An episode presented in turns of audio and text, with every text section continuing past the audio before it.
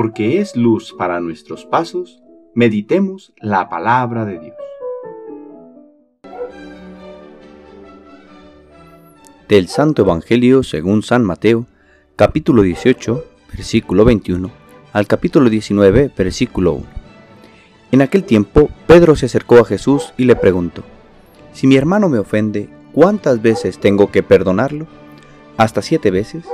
Jesús le contestó, no solo hasta siete, sino hasta setenta veces siete. Entonces Jesús le dijo, el reino de los cielos es semejante a un rey que quiso ajustar cuentas con sus servidores. El primero que le presentaron le debía muchos millones.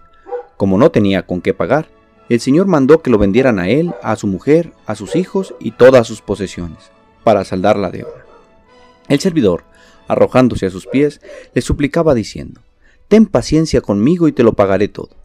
El rey tuvo lástima de aquel servidor, lo soltó y hasta le perdonó la deuda. Pero apenas había salido aquel servidor, se encontró con uno de sus compañeros que le debía poco dinero.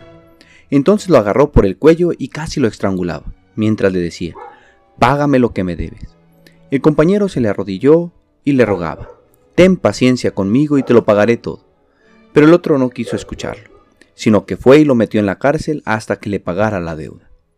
Al ver lo ocurrido, sus compañeros se llenaron de indignación y fueron a contarle al rey lo sucedido.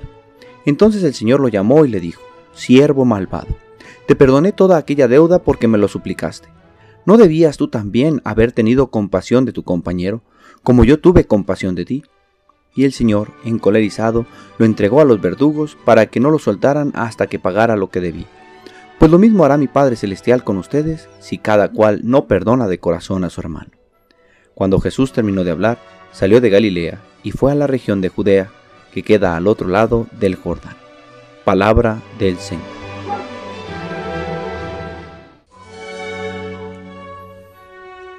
Jueves de la novena semana del tiempo ordinario.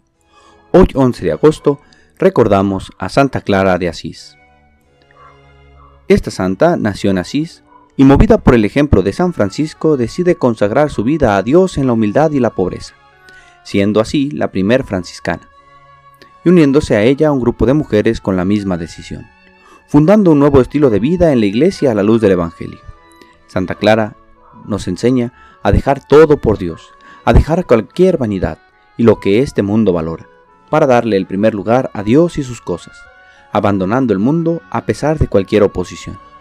Le pedimos a Santa Clara su viva intercesión para que poniendo en primer lugar a Dios, podamos entregarnos a Él por sobre todas las cosas, en el estilo de vida al que a cada uno de nosotros nos ha llamado.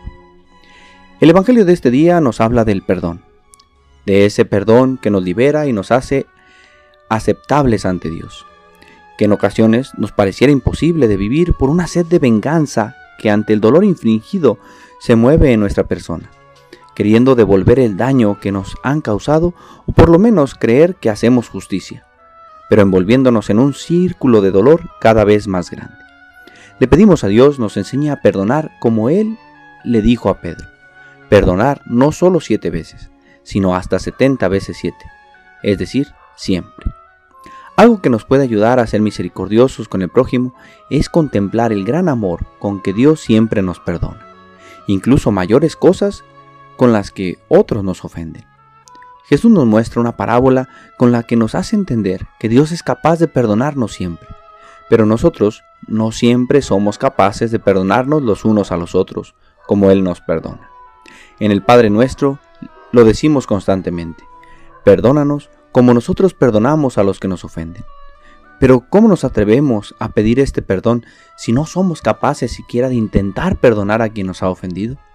Señor Jesús, que tu ejemplo de perdón nos impulse a hacer lo mismo, que al verte clavado en la cruz pidiendo por los que te causaban este gran tormento, nos impulse a perdonar a aquellos que nos han causado algún dolor. El Señor esté con ustedes. La bendición de Dios Todopoderoso, Padre, Hijo y Espíritu Santo, descienda sobre ustedes y les acompañe siempre. Que tengan buen día.